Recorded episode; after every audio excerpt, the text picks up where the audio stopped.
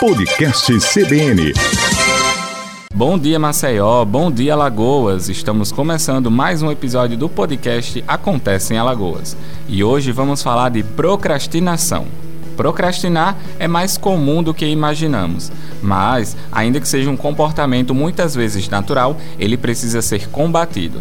E para falar do assunto, eu convidei a psicóloga e professora da Unite, Caroline Elces. Seja bem-vinda ao podcast. Bom dia, obrigada a todos.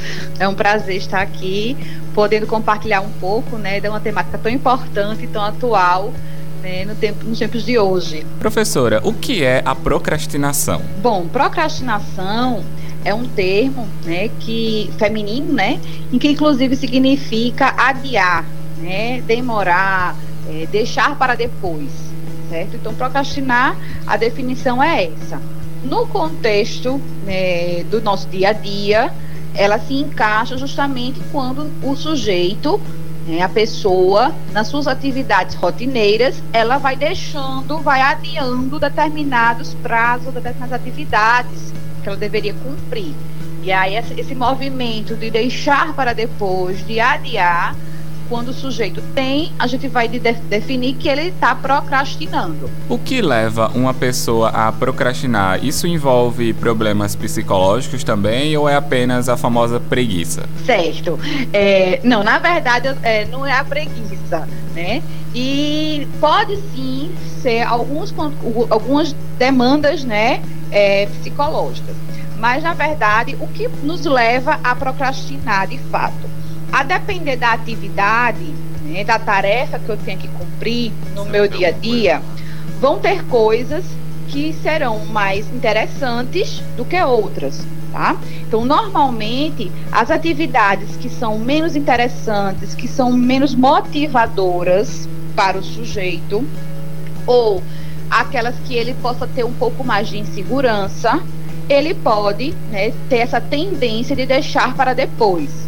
E aí isso vai justamente fazer com que em algumas situações ele realmente tenha esse movimento de procrastinar. Tá? E quais seriam os impactos que uma pessoa tem na vida ao estar sempre procrastinando? Certo. É, a, esse movimento de adiamento, né, de deixar para depois, ele pode trazer algumas repercussões no, no contexto da, da, rotina do sujeito. Então, ele pode ser mais. vai ficar sem cumprir os seus prazos, ele pode é, entrar no, no, no movimento de fato de desmotivação, tá? A depender da atividade. Então tem pessoas que pela rotina, pela quebra de rotina, ela termina ficando desmotivada, tá? E aí realmente vai procrastinando uma série de, de situações e de atividades ao longo do seu dia. E isso vai afetando, por exemplo, a, no contexto emocional dele, a questão mesmo da ansiedade, é, podem trazer o estresse, porque à medida que eu estou procrastinando, eu vou acumulando meus prazos, eu não vou cumprindo minhas tarefas, né? E isso vai ser, eu vou ser mais cobrado. E aos olhos do, do, do meio que ele se insere, se for no trabalho, se for na escola, né? Se for no contexto social dele, família, isso vai dando a ele, na verdade, é, vai mostrando aos outros que ele pode ser essa pessoa que não cumpre o prazo, que não cumpre o que diz, né? Então vai ficando, vai, como a gente fala, pega mal para essa pessoa nesse sentido, mas que às vezes não é uma questão só de querer ou não, é, está mais ligado a que atividade é essa que eu faço, que eu estou procrastinando sempre, e analisar se essa atividade é uma atividade interessante, o que é que ele precisa talvez modificar nesse fazer dele para que ele consiga de fato, né, é, cumprir com essas atividades tá? Professora, a tecnologia, ela pode ser uma aliada ou uma inimiga neste caso? Ah, também vai depender, certo? Muitas vezes a tecnologia, e eu vou falar assim, no uso do computador, redes sociais, né? Aplicativos, eles nos ajudam, por exemplo, a organizar nosso dia, a fazer nossas tarefas com maior rapidez. Então, o que eu fazia antes com uma, duas horas, a depender do, do uso da tecnologia, eu consigo rapidamente, em meia hora, concluir uma atividade. Se eu uso um aplicativo que facilita a minha vida, uma agenda para eu poder organizar meus horários, sabe, dar preferência para o que é mais importante, que a gente fala da gestão de tempo, né? Que para quem procrastina, a gestão de tempo é muito importante. Então, se eu uso a tecnologia neste, é, com este olhar, né, com este objetivo, ela vai sim ser um facilitador, porque ela vai conseguir fazer com que você é, organize suas atividades e, inclusive, conclua com uma maior rapidez, com uma maior praticidade. Porém, é, eu também posso utilizar a tecnologia como uma forma de fuga, não é verdade? Então, às vezes o sujeito está envolto nas suas atividades e aí termina entrando em aplicativos, em redes sociais, que não está ajudando. E sim, é um instrumento de fuga. Ah, não quero, tô afim de fazer isso agora e eu vou ficar lá na rede social e eu me perco nessa rede social, né, em termos de, de tempo. E aí é só um atrapalhador para que eu fique nessa atividade e procrastine o que eu deveria fazer. Então vai depender justamente desse movimento da pessoa.